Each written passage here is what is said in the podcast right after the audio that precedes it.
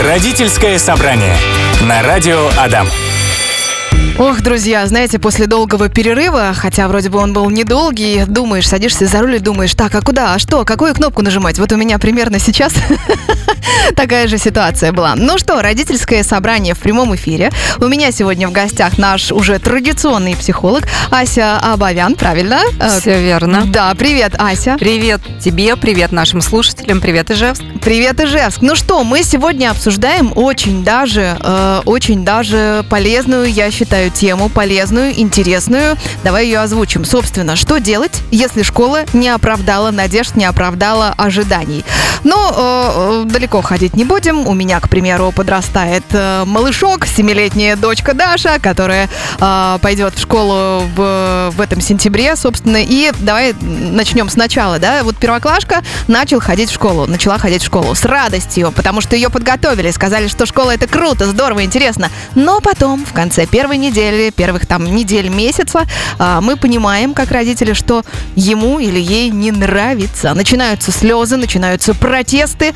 А, Вот даже не знаю, с какого вопроса начать. Почему так происходит или что делать? Как? Я бы начала с того, в какой момент начинаются слезы, потому что одна история, если это в конце первой недели, вторая история, если в конце первого месяца, второго, третьего, то есть это у нас Ага. а, период адаптации, может быть, подходит к завершению, и она понимает, что это навсегда, на ближайшие 11 лет. Да, да, да, Да, да. и она может плакать от этого. Поэтому, во-первых, очень важен а, момент, когда ребенок начинает плакать и сопротивляться идти в школу. А во-вторых, это может быть прощение, ну, если бы это первая неделя, это вообще может быть прощение с летом. Я только что вставала, черт знает когда. Ложилась спать э, тоже довольно свободно. А тут опять в 7 утра. Я же садик отрубила, снова в школу. Тоже та же история. Да, да, да, да. Ну, слушай, давай разберем. То есть, получается, если а, более ранний период, то есть вот буквально первые несколько денечков, если ребенок начинает устраивать капризы, истерики, слезы, не хочу одеваться, не хочу завтракать, то это, э, скорее всего, говорит о том, что... Да, это может говорить о том, что ей тяжело включиться сейчас снова в режим, который вот рано утром встаем, э, рано вечером ложимся, а еще между этим что-то какая-то интеллектуальная нагрузка, которая летом было в разы, естественно, меньше. Ну да. А если более поздно, по поздний период? А, ну вот смотри, адаптация первично вот такая вот адаптация, что вообще привыкнуть, что я теперь вот здесь, я теперь э, школьница, я теперь в этом классе, и это моя первая учитель или первый учитель, да, а, то это где-то один-два месяца буквально. Если там, ну такая а, скажем так, более глубокая адаптация, что вообще я начинаю себя чувствовать школьником, то это где-то первое полугодие. Поэтому в течение первого года истерик может быть много, и все они могут быть по разным причинам. И, соответственно, нам нужно будет по-разному действовать. Ну, так вот, возвращаясь снова к первой неделе. И правда может учитель разочаровать. Мгм. У девчушечки, у мальчишки, который идет в первый класс, а, правда, есть какие-то свои волшебные ожидания, как будет вести себя учитель. Точно. И учитель может вести себя не так, как я ожидала. Но как Всё, мы, да, слезы. да, как мы э, знаем такую расхожую фразу, ваши ожидания, ваши проблемы. Ладно. В программе «Родительское собрание» здесь на Адаме сегодня обсуждаем тему, что же делать, если школа не оправдала надежд ваших или вашего ребенка. У меня в гостях Ася Абавян, психолог, специалист по детско-родительским отношениям. Ася, ну вот смотри, в прошлом выходе мы с тобой проговорили, что если э, ребенок э, в первый год обучения в школе, в течение полугода, даже в течение года может э, ныть и говорить «не хочу, не буду», то, в принципе, это вариант э, нормы. Я правильно понимаю? Полугода. Все-таки весь адаптационный процесс максимум до полугода. Даже да, он меньше длится, просто к полугодию ребенок уже, правда, устает от первого года учебы. Ему действительно нужны вот эти долгие каникулы, чтобы поднабраться сил, побыть дома, отвлечься от школы и потом пойти во второе полугодие. Поэтому скорее, ну вот до полугода. Следующее полугодие, если ребенок продолжает как-то себя вести как ты говоришь, капризно, Да, да, да. то это прям точно уже показатель, что что-то там не так. А. А вот в течение первого полугодия, если время от времени ребенок говорит, «Ну, можно я не пойду завтра в школу? Да-да-да. Мама, мама». Мгм. Вот, это нормально. Но это время от времени. Если же это повторяется там, а, ну, еженедельно, например, каждую неделю ребенок Мгм. какой-то день там, или даже если несколько раз в неделю, то это критерий, что что-то не так. А, Ребенку слишком дискомфортно в школе или чего-то не хватает дома, да. Ну, может, как раз, когда он возвращается из школы, то есть ему может быть в школе хорошо, но он там устает в любом случае, не забываем о том, что для него это большая нагрузка психическая, ему приходится вписываться в новый мир, в новые правила, в новую систему отношений. Там мало возможностей поиграть в песочнице, как это Ну можно было да. раньше выяснить отношения в песочнице. Да, здесь нужно по-другому. И ребенок затрачивает уйму сил в школе психических, он возвращается домой, и ему нужно больше, чем было там в последний, например, выпускной год в садике, ему нужно больше поддержки и внимания от родителей. И тогда, а, если это еженедельно или там даже там, через день, через два, то это показатель, что ребенок в стрессе, который он не вывозит по каким-то Мгм. причинам. И нужно, и нужно копать э, туда. По каким, собственно? Да. А, Конечно, родитель в первую очередь может э, прояснить, что происходит э, в школе, то есть спросить учителя, а как себя ребенок чувствует в школе, общается ли он со сверстниками, отвечает ли он э, взрослым, то есть учителю, да, основному, есть там у них специализированные, там, не знаю, по музыке, по физкультуре, да, другие учителя. А, эм, как себя ведет в столовой, кушает ли ребенок, да, то есть все, что отличается от привычного поведения вашего ребенка, все это может быть показателем того, что стресс что-то не переваривается. У Ну ребенка да. стресс, ему нужна помощь и поддержка. А следующий момент, э, э, ну, если мы говорим про первый класс, то это ребенок, который, может быть, не, э, не сразу сформулирует словесно, что ему не нравится. Поссорился он там с соседом по парте или учитель разочаровал, да? Да. Она ожидала, что это будет молодая учительница, а она вот, понимаешь ли, пред- предпенсионного возраста. Опытная. Она опытная, у ребенка диссонанс в ожиданиях и реальности, и у ребенка стресс, который он почему-то не может сейчас вывести, да. И тогда можно с ребенком поиграть, э, ролевые игры еще ему близкие, Э, вот возраст там последних э, последнего возраста садиковский, да, а можно, слушай, а давай представим, что наша с тобой там любимая кукла, игрушка, мишка, зайка пошел в школу в первый класс. Мгм. Расскажи мне, как это идти в школу в первый класс? Я забыла, когда я ходила в первый класс. Расскажи мне. И ребенок вам, в общем-то, расскажет и про все проблемы, с которым этот Мишка, Зайка, Барби и все что угодно сталкивается, и про то, чего ребенку не хватает в игровом формате, ребенок вам все расскажет. А дальше вы уже принимаете решение, нужна ли вам дополнительная какая-то помощь, нужно ли вам координировать этот вопрос со школой, а скорее всего, ну, нужно, то есть поговорить, а что можно, чем облегчить э, вот этот э, период адаптации для вашего ребенка, да, может быть, э, достаточно будет еще раз экскурсию по школе сделать, если вы ее не сделали до того, как пошли в первый класс. Ага. Я вижу твои большие глаза, это, видимо, была новая мысль для тебя. Ой, слушай, у меня такая ситуация, что да, мы с э, дочкой были в школе один раз, пока еще все еще. У нас все еще нет родительского собрания, нет никаких чатов, и я надеюсь, что это будет совсем-совсем скоро. Но да, хорошая мысль, экскурсия по школе для того, чтобы освоиться, для того, чтобы Конечно. привыкнуть к этим э, стенам, получается, к этой атмосфере. А, знаешь, какой вопрос? Э, Как отличить вот действительно э, такие подзуживания, когда он говорит, «М, не хочу в школу, ну можно я сегодня не пойду, Ага. от того, что действительно есть какая-то проблема, которую нужно решать. Как отличить? Надо посмотреть на все остальное поведение ребенка. Если нарушается сон, питание, общение а, с вами или теми, с кем привык а, общаться ребенок, а, то значит есть какая-то проблема. То есть это не просто усталость, не просто подзуживание, а, это какой-то конфликт а, в своем восприятии или конфликт прямой с кем-то из участников в школе, а, если у нас нарушается сон, питание и общение с привычными людьми. То есть, получается, смотри, если вот эти базовые киты, да, прости, что перебиваю, нарушаются, если вы понимаете, что как-то все меняется, вот э, то, что ты обозначила, значит, есть действительно проблема. Угу.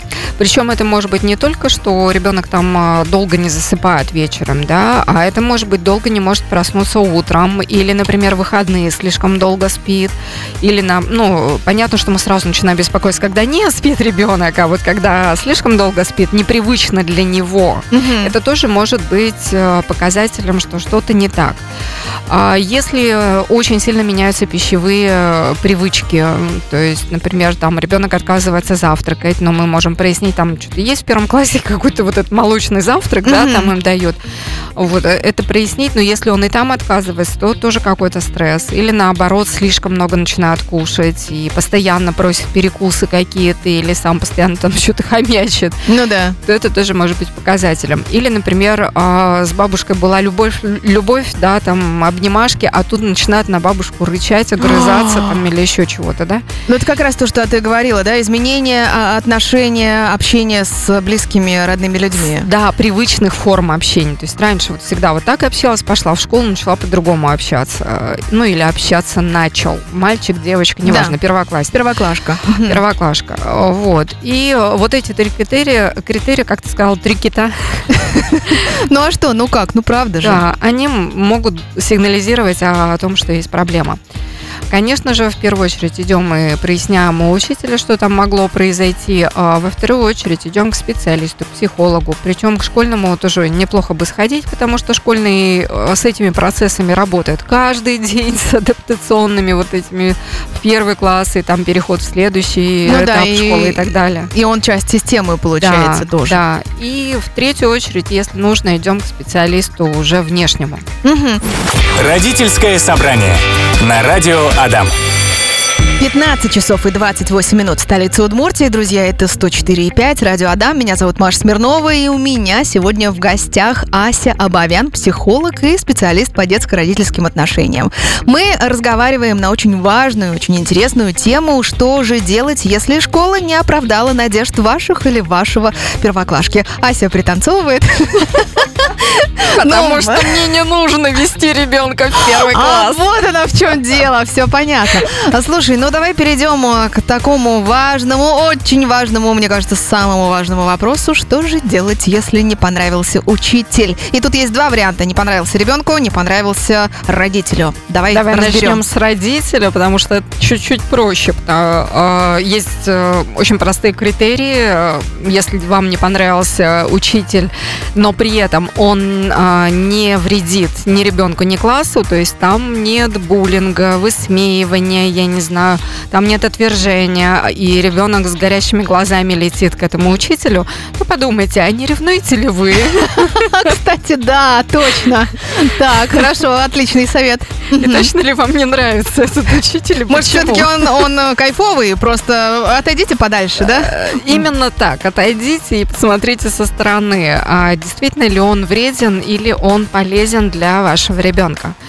А, потому что вам может не нравиться учитель, потому что он не похож на вас, он не похож на ваши ожидания, но при этом он очень подходит вашему ребенку, потому что ваш ребенок это другой человек, это же не вы. Да, это важно помнить, отлично. Да. Угу. А если же учитель не нравится ребенку, а, здесь уже чуть посложнее, здесь нужно поковыряться. А почему? Чем не нравится вашему ребенку этот учитель? И э, как мы уже до этого говорили там по поводу, если мне не нравится школа, там поиграть в игрушки, да, расскажи мне историю. А представляешь, самый плохой учитель на свете у твоего зайки. Чем он плох? Да, и он все расскажет. И он все расскажет. Ну и дальше, если вы не можете справиться самостоятельно, обратитесь э, к специалисту, к психологу, который поможет в игровой форме прожить этот опыт э, для вашего ребенка или э, подскажет рекомендации, что с этим можно сделать. Потому что, смотри, если, например, этот учитель проявляет строгость, жесткость, но не жестокость. И уж ни в коем случае, как я уже выше сказала, там обесценивание, тем более буллинг или еще что-то, то это нормально, что ребенку не нравится, потому что школа это все-таки место, где много новых правил. Это не да. так, как в садике. Гораздо больше ограничений в школе. Там бегать на перемене нельзя, это нельзя. С игрушками там, ну, как бы с одной-двумя, но уголка с игрушками, как в садике, нет песочницы нет, Да. на улице гулять не водят. Вот, поэтому это нормально, что ребенку не нравится, например, строгость учителя. Мгм. А если же ребенку не нравится, как учитель с ним обращается, например, а, опять же, тут могут быть варианты, да, он меня вызывает к доске, мне не нравится, не надо меня вызывать. И тогда эта проблема не в учителе, а в том, что ребенок может, а, стесняться, может быть, в классе начинают смеяться, может быть, ребенок а, вообще был занят чем-то другим, его вырвали из мыслительного какого-то процесса, он там фантазировал, может. В облаках летал. Да, и ребенку, конечно, не нравится, что его вызывают к доске. Но если ребенок приходит и говорит, учитель плохой, он меня обижает, я не знаю, он меня обзывает, он на меня кричит, э, что там еще, или учитель кричит на другого ребенка. Да. Если ребенок приходит и рассказывает, что учитель ругается какими-то, ну, неприличными или грубыми словами, да, там кого-то дураком называет или еще что-то, это, конечно, красный флаг. И это надо сразу прям бежать в школу и прояснять, так ли это на самом деле. Заметьте, это не значит бежать и сразу учителю по мордасам, да? Да, да, да. Ни в коем случае. Надо прояснить, а, потому что у ребенка может естественным образом немножко исказиться восприятие в стрессовой ситуации, да, и ребенку может показаться гораздо страшнее то, что происходит. Но что что-то происходит, это точно. Поэтому верьте своему ребенку и идите э, сначала к учителю, потом к соцпедагогу, к заучу по воспитательной части, по учебной части и так далее. До тех пор, пока а, ребенок не скажет, да, мне нравится в школе, да, нормально, да, я буду ходить в школу. Мгм. А, какой-то важный у меня был вопрос. А, ну вот смотри, э, учитель ведь и вся, ну скажем, весь преподавательский состав, и директор школы, и завуч школы, если вдруг э, дойти, да, вот с этой проблемой, что кто кого-то там обзывает он дураком, у кого-то рвет тетради. У меня, кстати, было такое, да, что я наблюдала, как у одноклассника э, в начальной школе э, рвала тетрадку учительница, и это был такой стресс, я не знала, что делать, было очень страшно. Ну вот, э, ведь э, весь педагогический состав, он же будет на стороне своего сотрудника, ты же понимаешь, а как это выяснить? Ну что, я не знаю, прослушку, диктофон, как? Вот ну как? На самом деле, если ребенку дискомфортно, настолько дискомфортно в школе, что он день за днем отказывается туда идти или рассказывает такие пугающие вас ситуации какие-то, да, то а, ваша задача защитить ребенка. Потому что, да, конечно, школы гораздо сейчас ну, внимательнее, бережнее к своим ученикам, но это не значит, что в них нет проблем. И ваша задача защищать своего ребенка всеми доступными способами. Если ребенок вам приносит такие истории, значит что-то с ним там происходит. Ваша Да. задача, вы как родитель несете ответственность за здоровье, напоминаю, да? И, соответственно, э, кроме ответственности, там же есть и права, и власть, и так далее. И вы идете и проясняете. Школа не идет на контакт, идем в э, Министерство образования. Министерство образования, ну и дальше. Это юридическая сторона, это как бы не психологическая. Психологическая какая? Мы начинаем разговаривать с ребенком. А что если, а как, а что бы ты хотел? Мы обязательно контейнируем ребенка, что когда ребенок приходит и жалуется, мы говорим, да, слушай, ну, что то, что ты рассказываешь, это фигня, да, я на твоей стороне всегда, давай посмотрим, что мы можем сделать вместе. То есть ваша задача быть всегда на стороне ребенка, что бы в школе не происходило. Мгм. Покрывают они там друг друга, не покрывают, это вы потом выясните. Сначала ребенку скажите, я с тобой, я всегда на твоей стороне. И идите защищать. Да, и не молчите, друзья, это очень важно, конечно, и разговаривайте с ребенком, и делайте что-то, если что-то происходит. Не закрывайте, пожалуйста, глаза на это. А, смотри, Илья написал, мне, когда а, школа не заходила, мама говорила, что это не беда, можно не учиться, а сразу работать. Договорилась с домоуправлением, и я каждое утро мыл подъезд, за утро зарабатывал 2,5 рубля. 1995 год. Через неделю школа мне снова стала заходить. Сейчас, в 40 лет, я говорю спасибо, мама. Как прокомментируем? Шикарно. Слушай, ну я на самом деле даже со своим сыном в какой-то момент э, его жизни так и поговорила. Ну, то есть вот как раз он сейчас э, четвертый год будет учиться в техникуме, последний выпускной, и дальше встает вопрос. Ты продолжаешь свое образование или идешь работать? Ну, кстати, да. Да, то есть И- э, мо- можно, глядя на характер ребенка твоего конкретного, может быть, можно что-то подобное сделать, да? Да, но мы сейчас говорили, правда, про более младший возраст, а вот то, что рассказывает наш э, чудесный слушатель, это прекрасный э, вариант э, получить опыт и посмотреть, действительно ли я не хочу в эту школу или, ну, я подустал, еще что-то. Отправляйте да. своих детей работать. Вы знаете, друзья, существуют различные техники для того, чтобы в реальном времени это самое время сжимать или наоборот растягивать. И то, что касается родительского собрания, вот я бы с удовольствием растянула это самое время, потому что совершенно мне, Ася, не хватает э, э, того, что мы успеем, успеваем обсуждать. Э, собственно, Ася Абавян у нас сегодня в студии. Мы разговариваем о том, что же делать, если школа не оправдала надежд ваших, вашего ребенка, вашей семьи. И, Ася, э, давай продолжим, что делать, если ребенок, э, первоклашка, не может найти общий язык с другими первоклашками.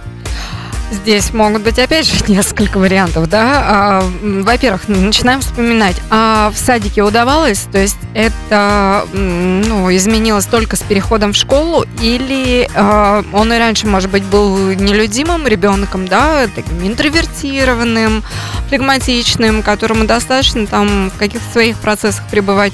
А мы такие думаем, сейчас в школу пойдем и куча друзей будет. А с чего, ну, да? с чего бы, да. У ребенка мир устроен иначе. А, если же это действительно изменения, именно прям ну, такие ощутимые изменения в поведении ребенка, если раньше у него было много друзей в садике, он мог э, заводить отношения, а здесь что-то не клеится, а, мы идем так. Сейчас меня побьют тапками, мы идем к психологу. Ага. Ну зачем же побьют? Ничего не побьют. Так диагностический такой момент, а действительно, как умеет или не умеет выстраивать отношения ребенок вот а, без а, возможности там вмешательства воспитателей, да, потому что учитель mm-hmm. все-таки меньше может этому уделять внимание. Mm-hmm. Да, у них есть не классная какая-то разная деятельность, но этого гораздо меньше, чем в садике. И, возможно, ребенок пока еще просто не умеет строить отношения, у него никаких навыков не хватает, он еще не обучился, как строить отношения. Вот именно в таком формате, вне садиковском, а школьном уже. Ну, то есть уже именно в самостоятельной э, жизни, собственно, да, угу. готов, насколько он э, к ней готов? насколько готов коммуницировать э, с другими незнакомыми людьми, насколько готов спрашивать, насколько готов проявлять инициативу. Да, и видишь, тут еще важный момент. Он пришел в этот класс с кем-то знакомым уже, или для него все незнакомые люди, да, то есть все одноклассники незнакомые могут быть, это тоже дополнительный стресс. Но если это э, следующий вариант, когда ребенок, в принципе, ну, как бы контактный, он общительный, он готов заводить друз дружбу и так далее, и так далее, и вдруг он сторонится одноклассников то, скорее всего, какая-то очень неприятная ситуация в плане конфликта. То есть, возможно, это какой-то буллинг. Причем, ну, мы, кстати, несколько эфиров говорили про буллинг, и э, здесь только напомню про то, что возможно, не самого ребенка булят, а он свидетель буллинга. Угу. А, травля, да, по- по-русски на самом деле есть замечательное слово, неприятное и противное, но... Э, Зато слов... честное. Э, да, точное слово травля. И, возможно, э, вот, по-моему, у нас как раз э, был комментарий от одной из наших э, замечательных слушателей. Она писала, что ее ребенок был свидетелем того, что учитель как-то обзывал других учеников. А давай я прямо сейчас зачитаю. Давай. Татьяна говорит, добрый день, согласно полностью с защитой своих сотрудников в школе, была такая ситуация в начальной школе сына, весь класс терпел учителя. Два года. С сыном разговаривала, ходили в другие школы, хотела переводить, но сын отказался отказался уходить от друзей, а, поэтому терпел. Конкретно его не унижали, но критика многих детей была за гранью. А, сын очень впечатлительный, мы с ним договорились, чтобы он не обращал внимания, и с радостью он потом, позже перешел в пятый класс к другим учителям со своими друзьями. И проблем сейчас нет, сейчас вот он идет в седьмой класс. А, замечательно в этой истории то, что мама поговорила с сыном и предложила не обращать внимания. И я помню, у нас буквально недавно тоже был еще звонок замечательный про то, что отец сыну сказал, да, тебе может не нравиться школа. То есть это шикарнейшее разрешение. А, ребенок не обязан любить и быть увлечен школой. Ему, правда, может не нравиться школа сама по себе. Вот мне не нравится. Мне не нравится там учиться, в этой системе. Мне не нравится само понятие школы, да, когда мы, ходить да, каждый день. Когда мы официально, да, в кавычках э, говорим, Да. ты можешь не любить. Именно. И а, тогда ребенку гораздо спокойнее выбирать, а для чего еще я хожу в эту школу. Ну, например, вот а, в первом случае от нашей слушательницы ребенок ходил туда к друзьям, общаться с друзьями. Для него друзья важны. Во втором случае был выбор про то, что учитель дает знания. И ребенок ходил в школу за знаниями. То есть смотри, э, да, учебная деятельность для первоклассника, она ведущая. Ребенку прям вот психологически важно учиться и получать за это отметки. Это вот возраст такой, это потребности такие. Но при этом он не обязан любить эту конкретную школу, этого конкретного учителя и даже этот весь класс. Он может ходить туда, правда, за знаниями, правда, за отметками или, наоборот, правда, общаться с друзьями, а все остальное ему может быть не важно. Thank you. Ну, то есть, э, смотри, получается, что вот один из таких советов, да, рекомендаций, которые можно дать родителям, э, во-первых, дайте разрешение, обсудите, э, что да. это возможно, у тебя могут быть разные эмоции. Я, например, дочке своей говорю, тебе обидно сейчас, и тебе хочется плакать. Она говорит, да, мамочка, и плачет. И, э, и хорошо потом становится. Пойдем, по- пойдем пообнимаю, да? Ну, как-то так, да. Я говорю, если ты хочешь плакать, поплачь.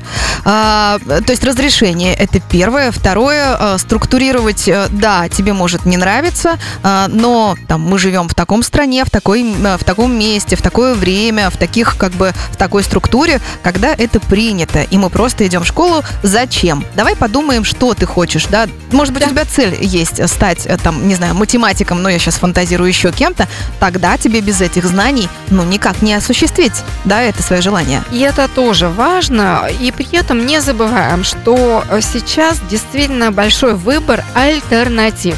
Домашнее обучение, онлайн-обучение, частные школы. Выбирай не хочу.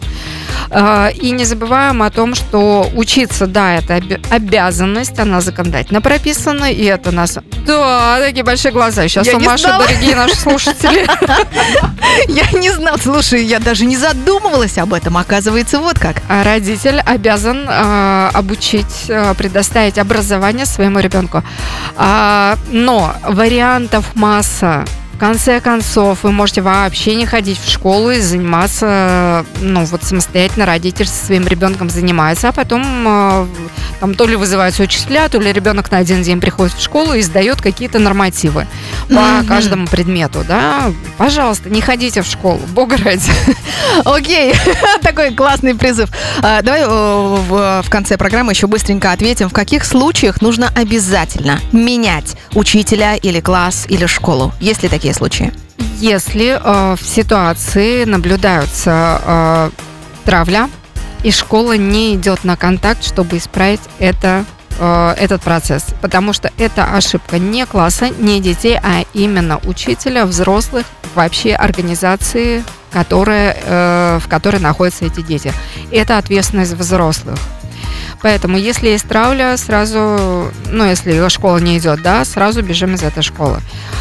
Тоже касается любых там других учебных каких-то заведений для детей. А все остальное идем, разговариваем, решаем и выбираем варианты. Не боимся, не отмалчиваемся, идем действительно и решаем, потому что мы родители, мы сильные, мы взрослые. А, Мне кажется, мы с тобой сегодня прямо, как это сказать-то, такую ранку хорошо поковыряли, да, а, у, у- у тех родителей, которые, дети которых через три недели в первый раз идут в школу, и мне кажется, мы ответили на многие вопросы. Я на это надеюсь. Да, а, давай чего-нибудь э, под конец эфира пожелаем всем тем, э, кто нас э, слушал. А, Мне очень нравится фраза «это иногда и не навсегда». Даже Вау, если... надо мне ее записать. Это иногда и не навсегда.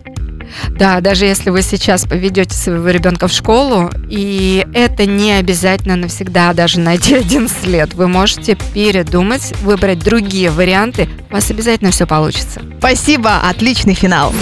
Родительское собрание на радио Адам.